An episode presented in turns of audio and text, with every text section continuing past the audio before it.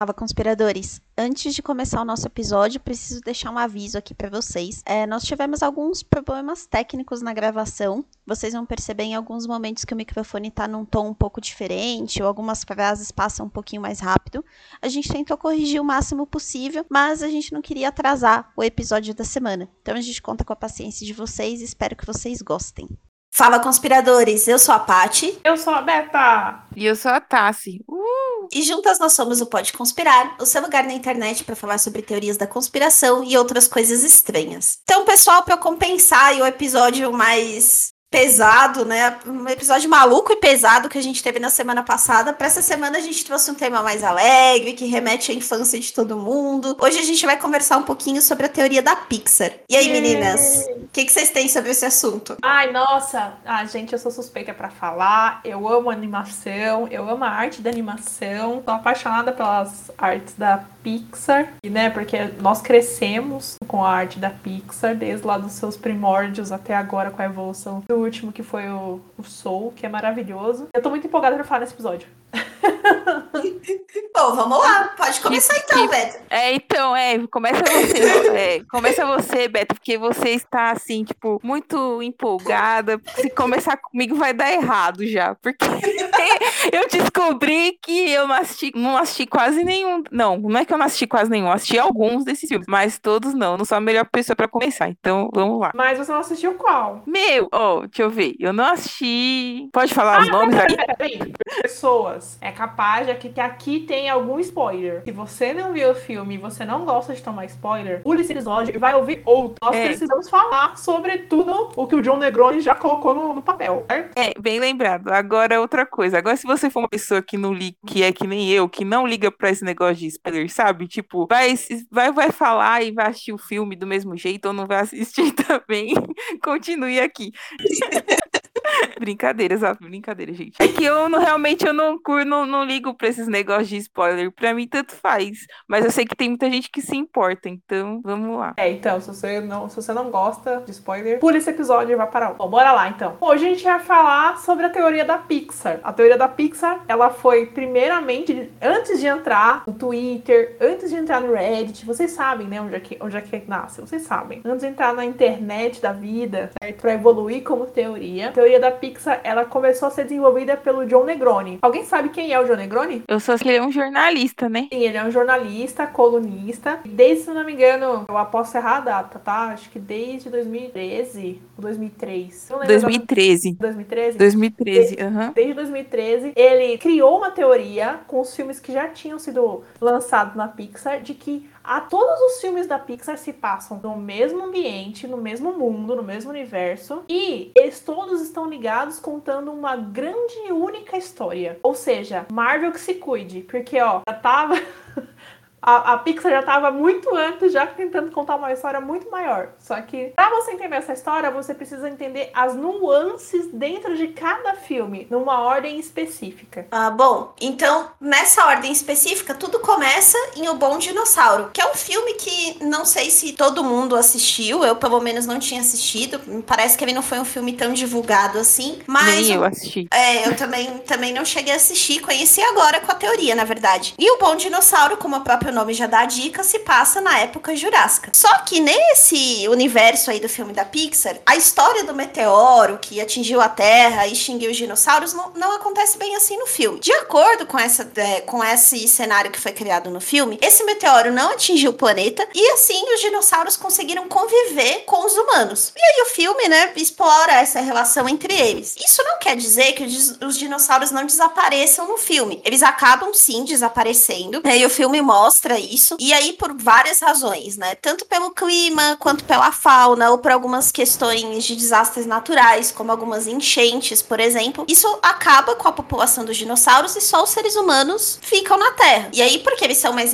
mais inteligentes no sentido de conseguir se preparar para essas catástrofes, conseguir se organizar, e aí eles conseguem sobreviver. Porque os dinossauros, eles duraram muito mais tempo no nosso universo, que não aconteceu aquela extinção em massa, né? Que a gente tem como a teoria mais aceita, né, que aconteceu, isso acabou não gerando tanto energia, né, para que a humanidade continuasse, né? Lembre-se, né, que os dinossauros, havia os fósseis dos dinossauros foram essenciais para a produção de energia, de, de combustível a partir de petróleo. Então, como eles não foram extintos em massa, isso não aconteceu. E isso, é, esse fato é super importante porque explica ao longo aqui da, da história que a gente vai contar dos outros filmes que a energia humana que se dá através da emoção se torna tão importante. E, não, eu, eu achei essa colocação um pouco forçada.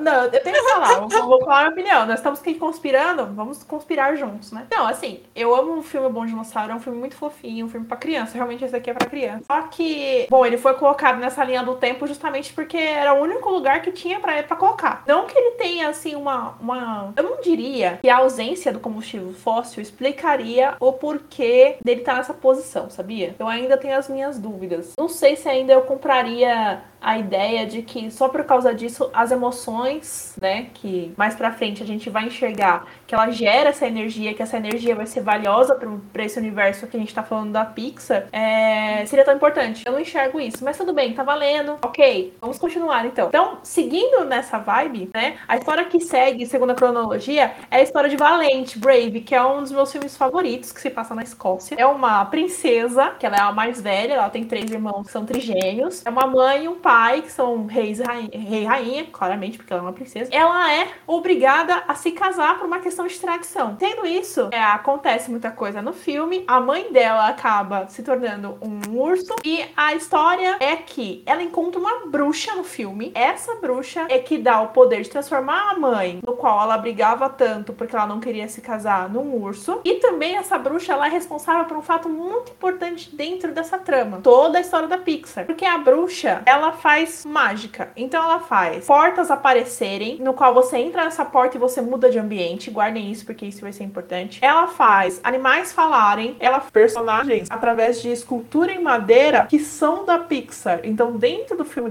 de Valente, a gente tem ali uh, numa cena no qual a primeira vez que a Mérida, que é a princesa, encontra a bruxa, ela vem em cima da mesa. Ó, tem uma figura que tem um carro do, do Pizza Planet. Guardem isso que é importante. Tem a, a imagem do Sully do Monstro, Monstros S.A. Tem a bolinha do, do Toy Story. Então, assim, é uma bruxa que ela é importante e você precisa guardar ela porque ela faz essas mágicas ocorrerem. Então, essa mágica, ela é transmitida através de toda a contagem histórica da teoria da Pixar principalmente também pelo fato dos animais falarem. Então ela dá essa mágica, os animais falam. E essa mágica que os animais absorvem de conseguir falar passa por gerações, permitindo que pro futuro que a gente vai ver, alguns outros animais da Pixar também falem, como por exemplo, que é o caso do Ratatouille, né? O Rato Remy que consegue falar com personalidade é, diferente de todos os colegas ali, eles conseguem falar e se comunicar muito bem. Sei. Então, aí depois a teoria sai dessa, dessa desses séculos que se, da história que se passa na, na Idade Média, né? Basicamente ali entre os séculos 14 e 15, como diz a teoria, vai para a década de 50 e 60, já agora no século 20. E aborda, né, a, a história do filme Os Incríveis, que sinceramente acho que eu só assisti o primeiro, não assisti o segundo, não. Nossa,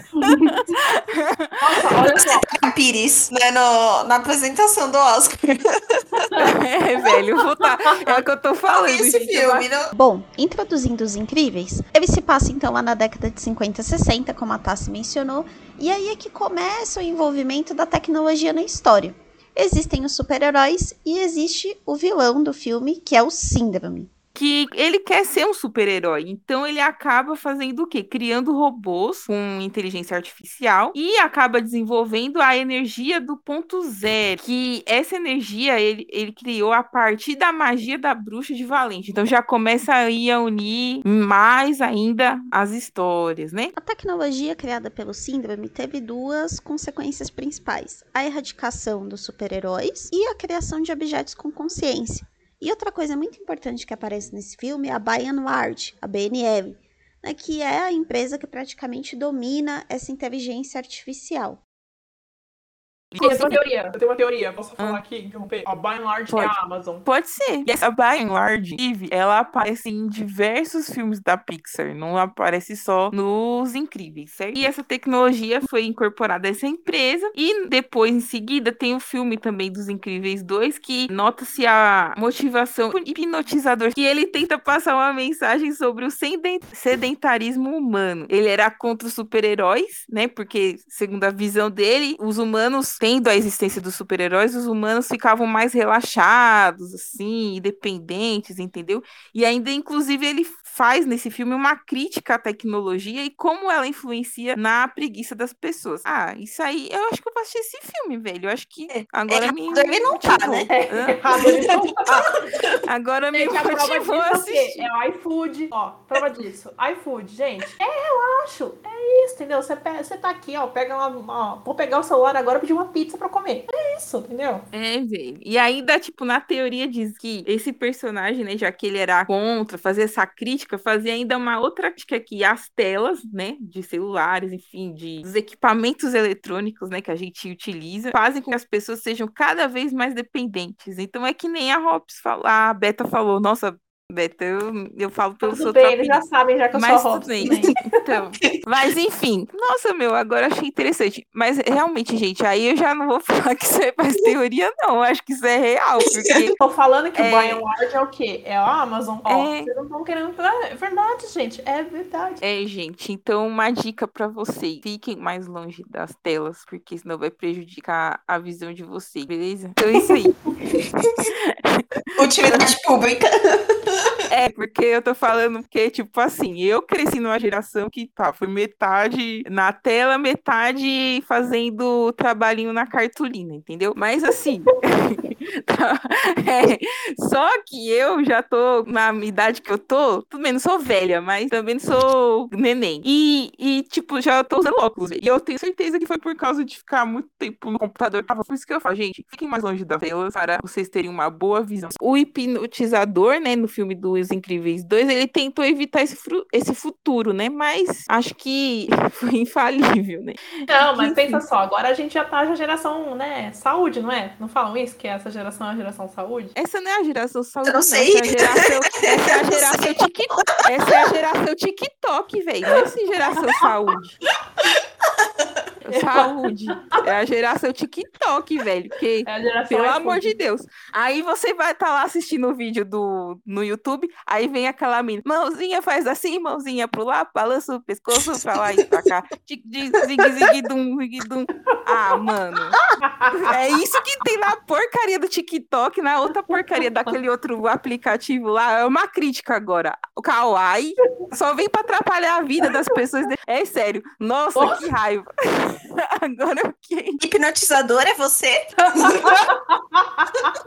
Não, gente, pelo amor de Deus, aquelas propagandas desses aplicativos dá mó raiva. Você tá lá, tipo, vendo uma coisa legal, sei lá, ouvindo uma música no YouTube, ou vendo algum documentário, não sei. Aí aparece, "Mãos- o pazinho faz assim, mãozinha pro lá, ah, vai tomar banho. Mas enfim, vamos voltar pro foco, que é a teoria da Pixar. Certo, aí a gente, tá passando, a gente tá passando então por um, é, por um alerta aí, né? A gente acabou de falar da, da tecnologia, né? Que agora já se emendou, já pegou embalo também com a magia. Na sequência, a gente tem de novo Ratatouille, né? Onde o Remy é o primeiro animal a se comunicar diretamente com o humano. E por conta dessa energia humana, ele desenvolve a habilidade de cozinhar. Porque não sei se vocês assistiram o filme, né? Ele comanda um linguine através do cabelo. O que eu acho muito bizarro, mas tudo bem. É, no final do filme, o vilão Skinner desaparece e a teoria é que de alguma forma ele entrou em contato com Charles Mantz, que é o vilão de Up. Olha só, já emendando com Up, que é outro filme que eu amo, que ele contou sobre esse incrível potencial dos animais. E o Charles pode ser visto em algum blog do Skinner, por exemplo.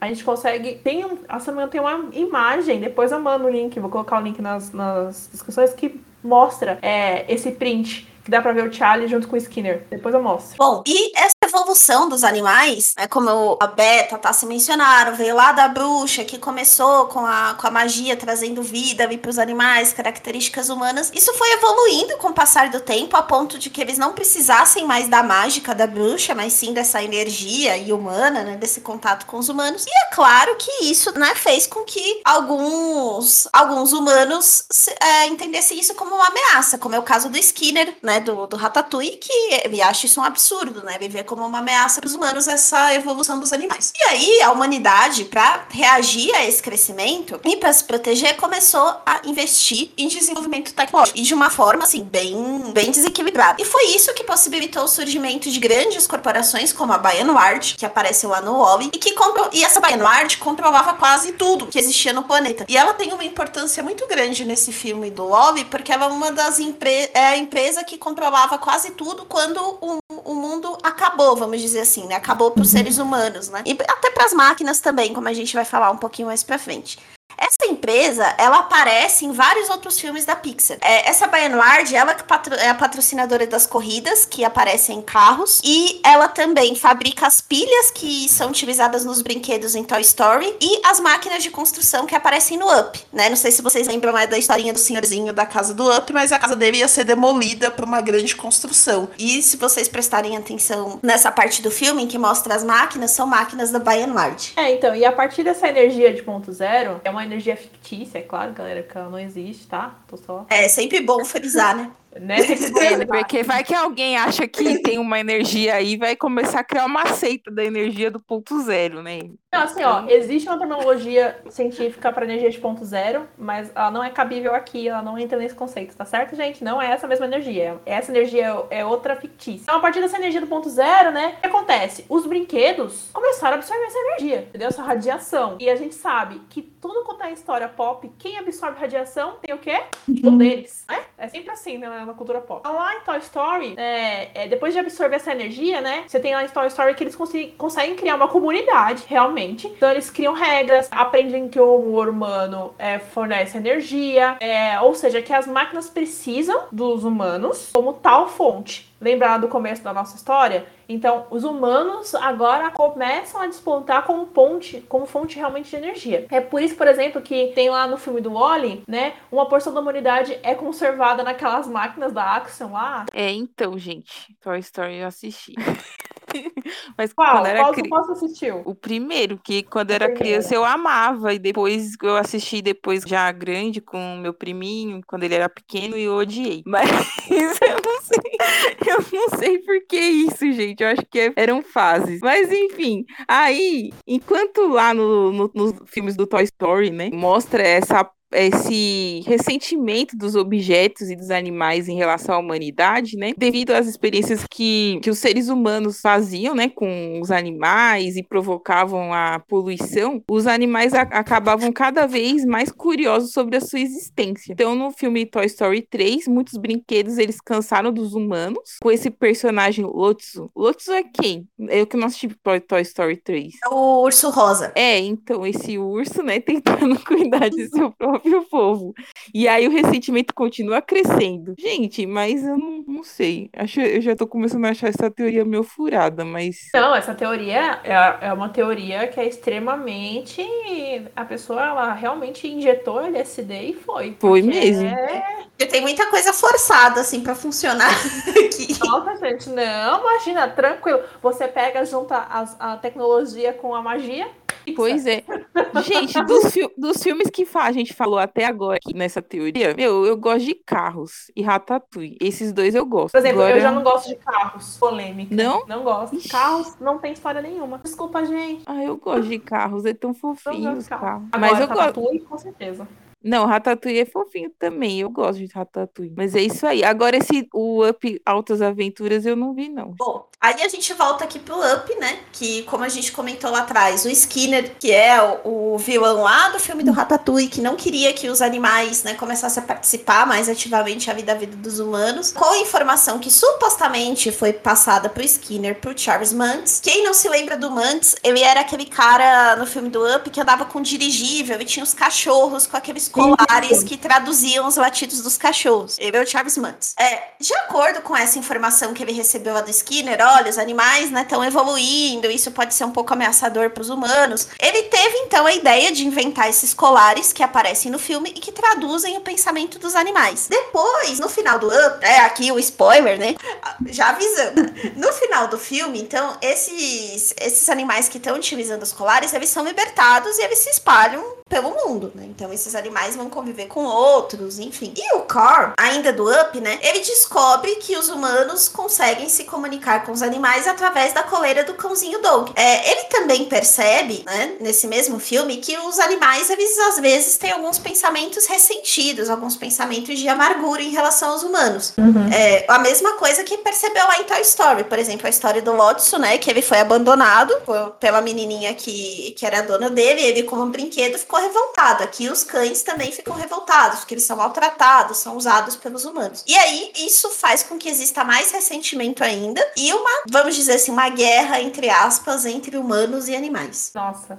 E aí a gente já pode já emendar, já a gente tá falando dos bichinhos, né? A gente já pode emendar já com dois filmes que todo mundo ama, que é Procurando Nemo e Procurando Dory, onde ambos os peixes são, assim, é, incrivelmente avançados, certo? Eles, eles têm uma comunidade também, já geraram uma comunidade, eles sabem viver em civilização, e eles falam línguas diferentes, então é um absurdo de, de evolução. Então, ó, Procurando Nemo e Procurando Dory cabia aí. Na Toy Story 4, passando pra Toy Story, a gente tem que o Woody, dentro da trama, encontra a Beth. A Beth, quem não não lembra, pertencia ao, ao irmã do Andy, que eu não lembro o nome, ninguém lembra o nome da, da irmã do Andy. Não lembro o nome dela. Bom, enfim, ela pertencia à, à irmã do Andy. Num dos filmes anteriores, ela se perde. E o Woody ele vai, vai encontrar a Beth no meio da história de Toy Story 4.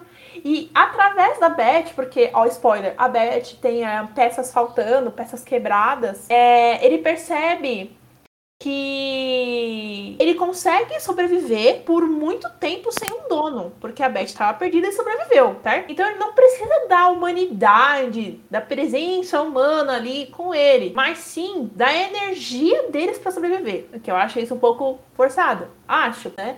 Não é que ele precisava da energia dos seres humanos para sobreviver, mas precisava de que os seres humanos fabricassem a pilha para que ele sobrevivesse. Para minha cabeça era isso. Mas enfim, aí com isso, que eu achei sensacional, é a partir daí de Toy Story 4 que ocorre uma revolução silenciosa das máquinas e dos objetos, e isso só aumenta. Tanto que tem uma teoria dentro dessa teoria que fala que o, Woody no Toy Story 5 será o vilão da história. Mas deixamos isso aí em aberto. Então, teve essa revolução que a gente está vendo também, observando pela teoria, que os humanos desenvolveram tecnologia para superar os animais e que as corporações acabaram virando empresas malignas. Oh, e a partir ah, daí. Elas são malignas, todo mundo sabe. As reais também são, tá, gente? Beijo. É, é. Mas vamos dizer que. Nossa, ninguém sabia.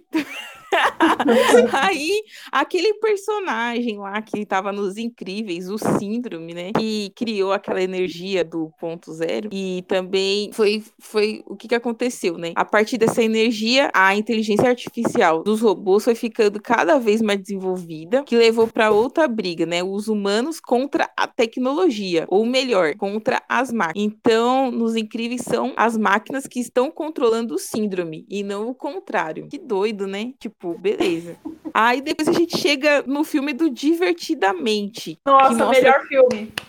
É, esse filme é legal, isso aí eu lembro. Mostra como os humanos usam as emoções da energia, com o, o personagem Alegria, né? Sendo a emoção mais poderosa e líder do grupo. Não, e gente, depois. Eu, eu, olha, esse filme, para mim, ele é. Uh, eu não sei como eles conseguiram até agora passar uma mensagem tão rica de, de controle, de inteligência emocional, né? Porque você, na verdade, a questão demonstrando ali na tela é a criação de inteligência emocional de uma criança virando adolescente, né? Esperando, aguardando assim a, a Riley virando adolescente no Divertidamente 2. Por favor, Pixar, se você estiver ouvindo isso, por favor, eu nunca te pedi nada. Eu quero Divertidamente 2. E é muito incrível como eles conseguem fazer isso e como faz sentido a gente falar que a, a alegria ela é importante no, dentro dessa teoria. Vai, tá, continua. Tá, e fazendo a ligação do filme Divertidamente, a gente chega no filme dos monstros S.A., né? Que a gente acaba descobrindo ali nesse filme que a máquina que usa a energia dos humanos, né? Primeiro pelo grito de medo e depois pelo pelo riso. E tem mais uma coisa que eu também queria adicionar desse filme, deixa eu ver aqui. É porque na, no Monstros S.A., essa máquina, eles eh, mostra como eles alimentam a energia da cidade, né? Através do medo, também com a risada. Que interessante. Eu nunca tinha pensado nisso, cara. Tipo, eu assisti Monstros S.A. faz tempo também. Mas nunca tinha pensado nisso, não. De associar a, a energia É, dos humanos? É, então, é, é aí tá. Essa é a parte importante da, da teoria. então. É, então, as emoções, na, em todo o contexto da Pixar, né? As emoções são extremamente importantes. Em todos os filmes, eles tentam passar emoção, independente do, do que eles estão trabalhando. E aí, seguindo pela teoria, a gente tem a Coco, que é a Viva, em português é Viva, a Vida é uma Festa. É um filme maravilhoso de lindo, que conta a história do Miguel, na cultura mexicana, mostrando é, o Dia dos Mortos, da cultura mexicana. E Miguel tenta lá encontrar o seu querido avô na Terra dos Mortos. E é um filme lindo, lindo, lindo. É como se fosse. Tem, a gente tem como referência de coisas luminosas é, e CGI a parte do Avatar, né? Na Pixar, esse filme pra mim é o Avatar da Pixar, entendeu? Porque ele é lindo de ver. De todo ver aquela luminosidade, toda aquela fluorescência, a fluorescência maravilhosa apresentada na tela. Bom, enfim, lá na Vida é uma Festa, mostra que não só as emoções, mas também as lembranças, as importantes dentro do universo da Pixar. E seguindo uma tradição mexicana de que pelo menos uma pessoa viva ainda tem que se lembrar de quem morreu, a pessoa morta tem a permissão de viver na Terra dos Mortos. Simples assim. Mas quando alguém, é, ninguém mais se lembra, aliás, que você existiu, você simplesmente desaparece. É como se fosse um- uma, uma, trans- uma transição final. Um adendo. Eu acho que depois o filme Soul entra aí, mas depois eu deixo. é, no final a gente fala sobre Soul. E aí, continuando a teoria, tem o destino da humanidade. O que, que vai acontecer, né? Conforme os, os seres humanos eles vão evoluindo, né? As tecnologias também vão sendo aprimoradas, os carros passam a ganhar vida, né? Assim como aconteceu no filme do Toy Story, né? E aí, nesse período, né, os seres humanos vão tornando as máquinas seus aliados para poder destruir os animais, ou seja, aí já começa a virar a guerra, né? E os humanos acabam é, sendo levados para o espaço, deixando as tecnologias para trás. E aí vai chegando no filme Carros, né? Que nos carros eles ganham, eles ganham vida, né? No filme Carros é isso que mostra, né? Que os carros vão ganhando vida e consciência, assim como ocorre com os brinquedos. Talvez essa teoria de que os humanos foram para o espaço seja ver- verdade na realidade do filme Carros, né? Porque tanto em carros, carros ou carros 2 ou carros 3, nenhum ser humano é visto, né? E então, a- pela teoria, acredita-se que até ali os humanos já estão bem longe do planeta Terra, enfim, habitando em outros lugares, né? E aquela corporação lá, a Bain, ai meu Deus, agora esqueci. Bain, aqui a Bain Large. Isso, a Bain Large que a Hobbs fala que é a Amazon, né?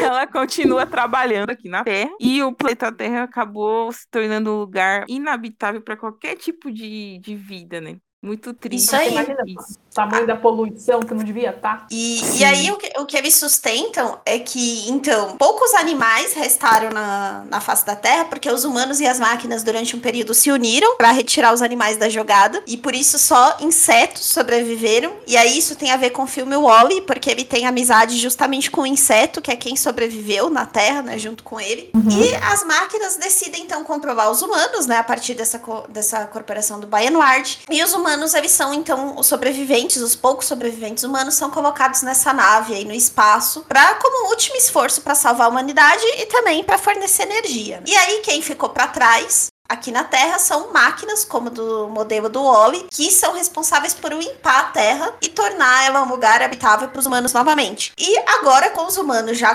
controlados todos pela Bayanward, as máquinas elas podem continuar sugando essa energia deles, já que eles estão lá no espaço, estão distraídos com, com a tecnologia, estão super sedentários, é, distraídos, né, hipnotizados lá com as telas, e isso dá um terreno muito fértil para que as máquinas consigam tomar o planeta Terra por completo. Bom, aí a gente tem os humanos lá em cima, viajando na- nas, nas naves, né? E as máquinas lá continuam é, tirando energia dele, através dessas máquinas, através das, da- das naves. Depois desses eventos, né? Ah, do- carros e aviões estarem ali, porque é aí que entra, né, a franquia carro e aviões, por tudo isso que a Patrícia falou. Os recursos petrolíferos estavam se tornando escassos na Terra. Assim, os carros começaram, eu acho maravilhoso isso, os carros começaram a pesquisar, entendeu? Fizeram uma linha de pesquisa e desenvolvimento para encontrar uma maneira de substituir esse, esse combustível de petróleo, esse combustível fóssil. E em carros 2, a gente pode ver que existe uma, um combustível chamado alinol. Através dessa pesquisa, por meio dessa pesquisa, os carros descobriram esse combustível chamado anilol. Entretanto, é, esse anilol ele tem um ponto fraco, né? Quando é, esse anilol ele é atingido por raios eletromagnéticos, que eu acho maravilhoso também, que é uma teoria maravilhosa,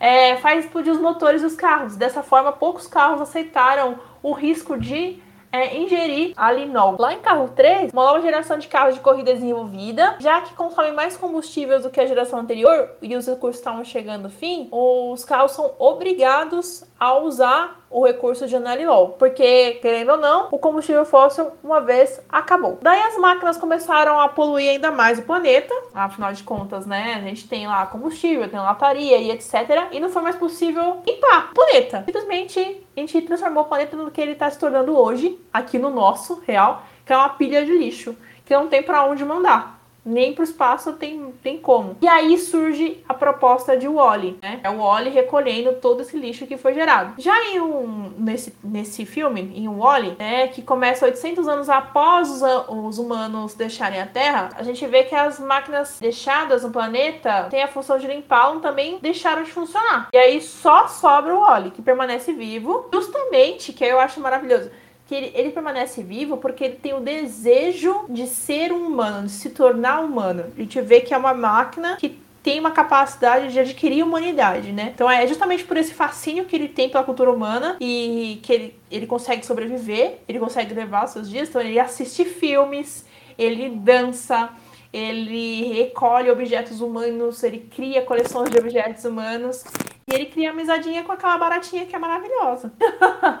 dentro desse, eu quero só colocar um adendo que dentro desse desse esse negócio da barata, né? Nesse intervalo é, entre o começo e o fim de Wally, é, se encaixa o filme, se eu não me engano. É o Vida filme... de Inseto, não é? Isso, exatamente. Então, no filme Vida de Inseto, a gente vê, né? Não sei se vocês lembram, lá tem as, as formigas, né? Que elas, elas formam uma sociedade avançada, até mais do que os peixes do filme Procurando Nemo. E ainda, só que ainda não tem nenhum ser humano à vista nesse filme, né? Porque o repovoamento da Terra, né?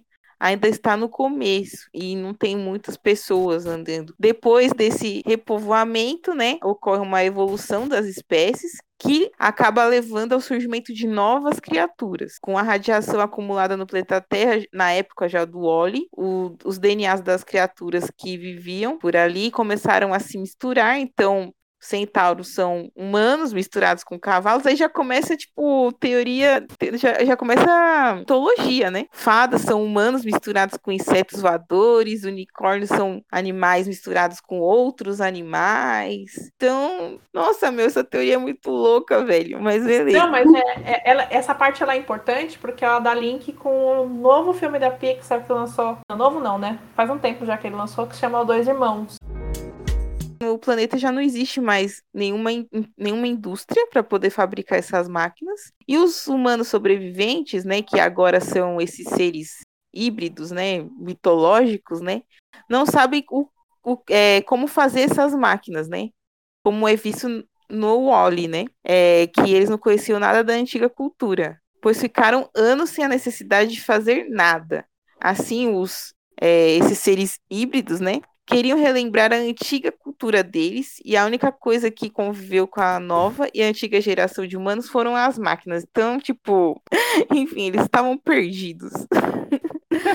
Mas dessa forma, eles acabaram estudando a, as máquinas restantes e descobriram que nessas máquinas havia a magia lá da bruxa de Valente, entendeu? Né? Que é a, a inteligência artificial que inicialmente foi foi desenvolvida pelo síndrome. Então, tipo, só vai conectando e conectando e conectando com mais e mais coisas. E aí depois, né, de todo esse estudo de descobrir que as máquinas tinham como base essa magia, os esses seres, né, meio humanos, meio mitológicos que a Tassi comentou, dominaram essa magia. Uh, e para que isso né, acontecesse, eles precisaram usar as máquinas para estudar e elas, como consequência, deixaram de existir porque elas foram utilizadas, né, para esse estudo. E conforme o tempo foi passando, a tecnologia foi avançando novamente, né, porque as pessoas aprenderam ali como as coisas funcionavam e elas passaram a deixar a magia de lado, né, porque era algo muito mais difícil, era algo muito mais complexo do que aprender a questão técnica da coisa, né? Para criar inteligência artificial.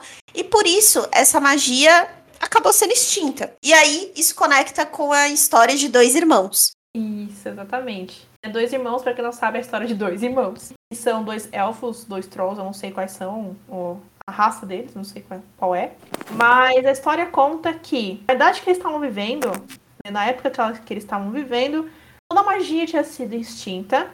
E todo o povo ali não testava mais em magia. E sim vivia como a gente, como humanos, aqui usando carro, por mais que eles fossem, sei lá, é, centa centauros. É, por mais que eles fossem centauros e conseguissem correr quilômetros por hora, né? Eles não conseguiam, eles usavam carros, eu achava isso, eu achei isso maravilhoso. É, pegavam um avião, enfim. E nessa história mostra os dois irmãos indo atrás dessa nova descoberta, entre aspas, que é a descoberta da proposta da magia novamente. Então é uma história muito legal. Eu gosto muito desse filme porque é uma história muito tocante. Se vocês não assistiram, assistam. Eu não assisti, acho que foi o último mesmo que lançou, não foi? Da Pixar. É, não, o último mesmo foi Soul. Ah, tá, o Soul. Ah, é verdade. É. Isso foi mas é que eu tinha ouvido falar que esse filme Dois Irmãos é muito legal. Eu não assisti, mas. É muito legal, dá vontade de chorar, você vai, você vai é, chorar um pouquinho, vai chorar um pouquinho, vai desidratar um pouquinho. Mas é muito legal. Eu gosto muito, gosto muito. Bom, é, depois de alguns anos, né? É, os seres humanoides evoluíram e se transformaram em monstros, como vimos nos filmes do Monstro S.A. e Universidade Monstro. Só que aí eles vivem nesse mundo, entre aspas, pós-apocalíptico, né? Porque, nossa, todo, aconteceu toda uma catástrofe aí, realmente é um pós-apocalíptico. Só que eles sofrem com um problema de falta de energia. E isso eles falam constantemente no filme do Monstro S.A. E na Universidade Monstro. Nossa, faltando energia. Nossa, precisa de alguém para trabalhar com energia. E aí, o que, que eles fazem nos filmes? Eles usam os humanos como fonte de energia, tá certo? É, alguns estudiosos buscam forma de viajar no passado para terem contato com os humanos e coletarem suas energias. Então, olha só. Na época que eles viviam, constando no Monstro S.A. e Universidade Monstro, não existia mais humanos.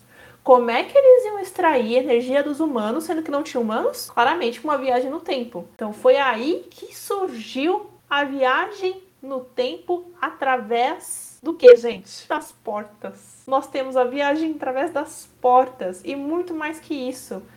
Quando eles começaram a perceber que eles conseguiam viajar pelas portas para ter contato com os humanos, os pesquisadores pesquisaram ainda mais, claramente, e descobriram que poderiam coletar a energia do grito, que é do sentimento medo das crianças. Pois as crianças eram mais fáceis de assustar. Mas, como a gente viu no final do Monstro S.A., eles descobriram que a energia do riso, do sentimento alegria lá do nosso divertidamente, era muito mais poderosa. Ai, é tão legal. E aí vem um gancho que eu achei muito interessante que, que eles fizeram, é que o amigo imaginário da, da Riley, né, lembrando lá de Divertidamente, o elefantezinho rosa, o Bing Bong, era então, na verdade, um monstro desse universo de Monstros S.A. que visitou a Riley quando ela era pequena quando, né, em Monstros S.A. já tinha passado para essa evolução. Então, eles não usavam mais o grito como fonte de energia, mas eles já tinham passado a utilizar o riso. E aí, nessa época que o Bing Bong visitou ela. Então, por isso que ela teve uma memória muito boa dele, de infância, e desenvolveu um amigo imaginário a partir dele. Achei muito legal esse, Nossa, é muito legal. esse gancho que eles fizeram. Bom, e aí a gente chega então na última ponta da nossa história, que é aqui em Monstros S.A. e que conecta tudo que a gente falou até agora, que é a Bu. Né? Lembra da Bu, a menininha lá de Chiquinhas, né? Que tinha o, como grande amigo dela o Sully, né? O monstro azul grandão. É, aqui é gatinho. Gatinho!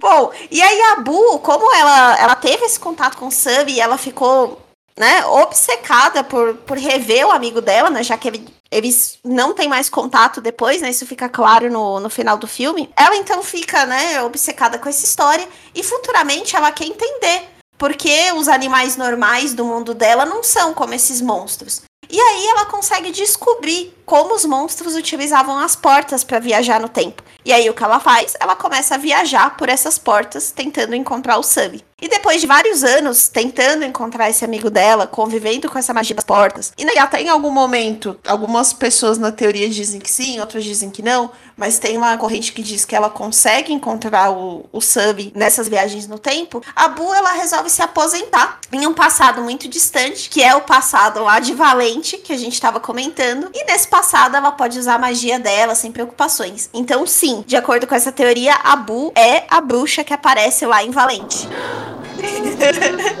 Ai. Gente do céu!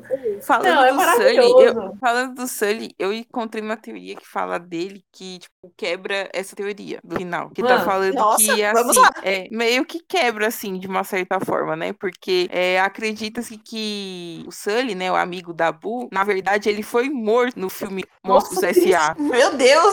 Da onde tiraram isso? E, a- e acabou sendo transformado em uma capa para assento de privada, que a gente pode ver no curta da Pixar chamado Festossauro Rex. Meu Deus! Nossa, destruíram a história super bonitinha aqui. Destruíram em segundos. Eu prefiro, eu prefiro acreditar que a Bu encontrou ele e aí. Mas isso aqui é a beleza da teoria da conspiração. Você pode acreditar no que você quiser. Exatamente. O que o coração quiser.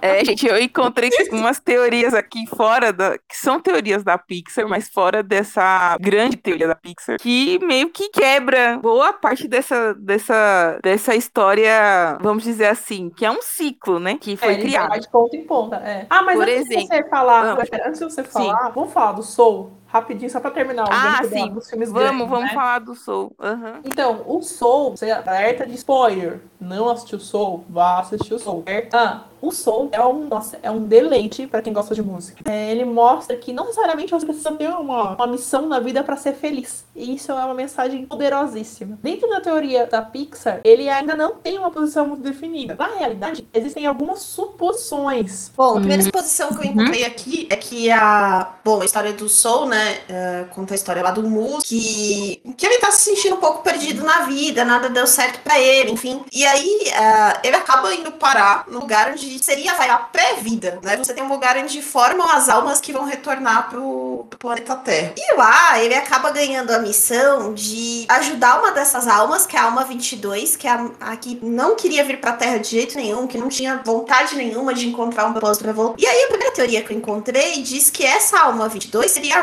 Riley, né? De divertidamente. Seria maravilhoso se fosse. A, a Riley é muito geniosa, assim como a 22. Eu achei duas vias, né? A primeira foi uma que eu, que eu, eu bolei. Aí fui eu, fui eu. Não quero saber, fui eu. E acha, eu acho que o Soul, ele se encaixa ali no... Ele se encaixa bem no, no pós-vida, do pós-vida do, do Viva Vida, do Coco. É quando você é esquecido, certo? Você desaparece. Pra mim, nesse momento de desaparecer, é quando você retorna pro lugar das almas, você sobe aquela escadinha das almas. Que tem Soul. Então, pra mim, pode caber aí. Mas outra que eu achei que é muito legal tem a ver com um filme que nem foi lançado ainda. Quando a 22, ela ela resolve ir pra Terra de vez, né? E ela pula. Ela mostra que aonde ela pulou é o continente asiático, na Ásia. E aí, no filme, nos filmes da, da Pixar, não tem nenhum filme que se passe ainda na Ásia. Então, o que estão cogitando é que vai vir por aí um filme chamado Turning Red, que em português ainda não tem tradução. Vai que é a história de uma menina que é asiática, que vive, é, tem problemas dela de adolescência, e quando ela tá muito brava, ela se transforma num panda vermelho gigante. A historinha parece ser muito fofa dá vontade de ver. E a teoria fala que a, essa menina do Turn Red é que seria 22, justamente por estar na área. Então, vamos ver, vamos esperar o Turn Red aí. Vai ser em 20... E, ah, detalhe, vai ser lançado em 2022. Ou se aumenta, Se tivesse- aumenta a galera falando que é 22. Então é a 22 que é a menininha do Turn Red. Pensou? É, eu achei uma teoria que fala que o Soul poderia ser a origem dos monstros S.A. né? Tem uma cena lá do filme Soul que mostra que ali poderia ser a origem de um elemento central do filme Monstros S.A. e também da Universidade Monstro. Durante a Hum. apresentação dos mentores no pré-vida, o personagem Zé uma porta no meio do palco que não está presa nenhuma parede e leva os personagens para um lugar totalmente diferente. Indi- é, essa teoria indica que essa ideia de uma porta mágica seria simplesmente o princípio das viagens do universo, dos monstros, mundo dos humanos, né? Eu não tinha reparado, eu não tinha reparado que não uma porta. É bom, apesar que o portal fica dentro da porta nesse caso, né? Nossa, muito macabro. Mas vai, continua, continua, o que mais? Tem também do a mãe do Riley, né? Do, cometeu fraude com cartão de crédito no filme de- Divertidamente. E foi por causa disso que a família, né, precisou se mudar tão rápido. Mas de onde eles tiraram isso? Não. Fazer a mesma pergunta. Ai, ai, eu não sei. Aí também tem o outro, uma outra teoria agora sobre Up Alto Aventuras, em que, na verdade, o personagem Carl está morto o tempo todo durante o filme. Nossa. Pesado. Essa, essa, essa teoria sugere que ele morreu dormindo antes de ser levado para Shade Oaks Retirement Village. E que o personagem Russell é o seu anjo da guarda. E que a casa que ele tanto ama, né, que mostra no filme, representa a ligação dele com o mundo real. Sempre tem um desenho, alguém quer enfiar uma morte no meio, né? Não, tem uma outra louca aqui sobre Toy Story, outra que abandonou Jessie no Toy Story 2, cresceu e se tornou a mãe do Andy. E a gente também no filme não sabe qual é o nome da mãe do Andy, então pode ser que elas sejam a mesma pessoa. Nossa. Tem uma outra teoria também que fala que a Bu é filha da Violeta de uns incríveis. Não, aí eu, aí eu discordo. Discordo plenamente. Não, tá tudo errado esse negócio. É, é uma teoria que foi criada por uma pessoa, um cara chamado Kissimus Gorman, só que agora eu não sei o que, quem é ele, né? Que ele afirma que a Violeta do filme Os Incríveis cresceu e teve uma filha capaz de se teletransportar, que é a Abu, e dos Monstros S.A. E a, his- a hipótese explica que por que, que os pais da menina não se preocupam com o sumiço dela e deixaram o quarto exatamente como ela estava quando ela sumiu. Tá, Isso. tá, faz sentido. tá, para que Além- agora faz, tá bom. Não, e, e além disso, tem duas cenas do filme Monstros S.A. em que a personagem eh, Boo aparece repentinamente. ao- Não, a personagem Boo não, é a Violeta, né? Aparece repentinamente ao lado do Sully. E outro detalhe que tem desse filme é o easter egg, easter egg da boneca Jessie do Toy Story, que aparece no quarto da criança. Então, a Violeta é a integrante da família. Aqui na segunda teoria, né? Violeta é a integrante da família Pera com mais probabilidade de ter sido presenteada com uma boneca de vaqueira quando era criança e, no caso, ter guardado e dado para a filha no futuro. Meu, é, é tudo doideira também. Nossa, gente, essa teoria ela só, só complica. Não, mas Tem- eu, eu prefiro eu prefiro acreditar ainda no ciclo fechado. A Bu é a bruxa do Valente. Eu É. ainda acredito nisso. Sim, eu acho um pouco forçado algum- alguns pontos que eles colocam. É, não acho que só por ter easter eggs de um filme no outro signifique que tenha é, efetivamente alguma ligação assim entre eles. Mas é, pelo menos essa parte, alguns filmes eu acho que eles dão uma forçada pra pra encaixar divertidamente. Eu acho forçado dizer que se encaixa com a, com a teoria. Assim, só pra explicar Ah, a questão da emoção. O Viva a Vida também eu acho um pouco forçado. E o Bom Dinossauro eu também concordo com a Beta, que eu acho que foi, assim, tinha que colocar em algum lugar, colocou ali. Esse da, do Valente, principalmente Valente Monstros S.A., que eu acho que fica mais claro, né, essa- essas referências com Sub ali, eu ainda acho que faz sentido, mas o restante eu acho um pouquinho forçado. É, eu acho que é.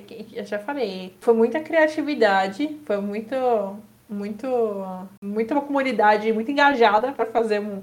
Pra poder é, desenvolver essa teoria do Johnny Negroni. De parabéns. Eu gosto também de acreditar que, que a, a Pixar tá realmente contando uma história muito longa e daqui a pouco a gente vai saber o porquê e o como conectar isso. Eu prefiro acreditar nisso porque é muito mais legal acreditar, certo?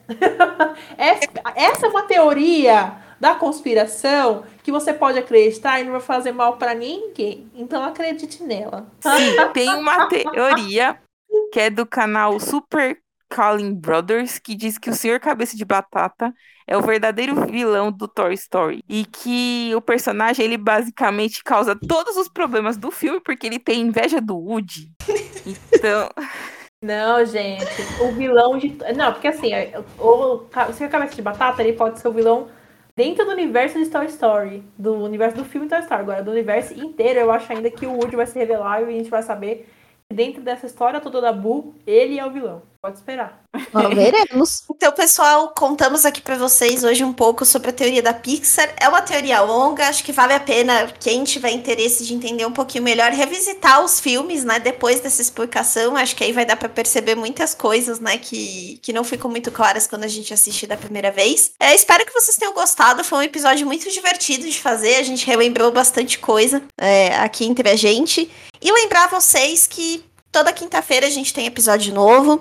Né? Pedir muito que vocês interajam com a gente lá no Instagram, eh, nas plataformas. A gente está disponível em N plataformas, mas se a plataforma que você escuta permite que você deixe um comentário, deixe um like, isso também é muito importante pra gente, para dar visibilidade do podcast para outras pessoas e pra gente também saber que vocês estão gostando, né, que a gente tá no caminho certo. Isso aí, gente. Até o próximo episódio. Bom, gente, é...